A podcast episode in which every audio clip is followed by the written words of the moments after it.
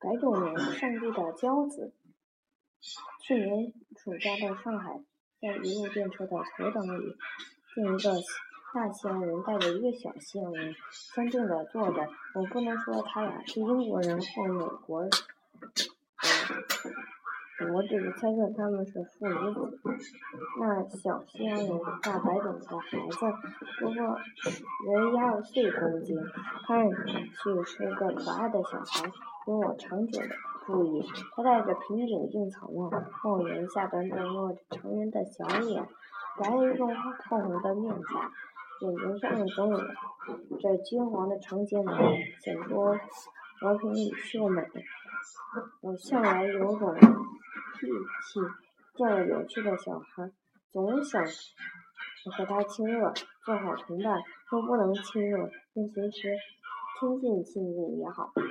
在刚登小学时，宿舍的初等里，嗯有一个养着乌黑的稀发的刘君，真是一人像小鸟一般。牵着他的手问他话时，他只是静静的微仰着头，小声回答。我不常看见他的笑容，他的脸老是那么幽静和真诚，皮下却穿着亲热的火感。我屡次到他。让他到我家来，他总不肯。后来两年不见，他便死了。我不能忘记他。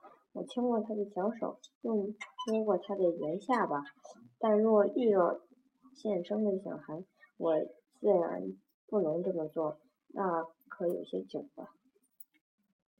摸过也不要紧，我可用我的眼睛看他，一回、两回、十回、几十回。孩子大概很。不很注意人的眼睛，所以尽可自由的看。和看女人要遮遮掩掩的不同，我凝视过许多初会面的孩子，他们都不曾向我抗议，最多拉着同在母亲的手，或倚着她的膝头，将眼看他两看罢了。所以我胆子很大。这回电车里又发了老脾气，我两次三番的。看到白种的孩子，小西洋人。起初他不注意或不理会我，让我自由的看他。但看不了，看了不几回，他父亲站起来了，儿子也站起来了。他们将到站了。这时意外的事来了，那小西洋人本坐在我的对面，走近我时，突然将脸的尽力的伸过来了，两只。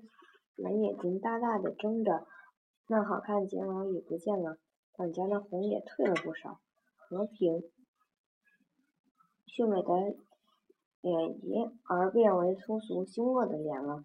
他眼睛里有话：“去，黄种人，黄种的支那人，你你看吧，你配看我。”他已失了天真的稚气，脸上满布着横秋的老气了。我。因此宁愿称他为小西洋人。他伸着脸向我做两秒钟，电车停了，这才顺利的掉过头，牵着那大西洋人的手走了。大西洋人比儿子似乎要高出一半。这时正注目窗外，不曾看见下面的事。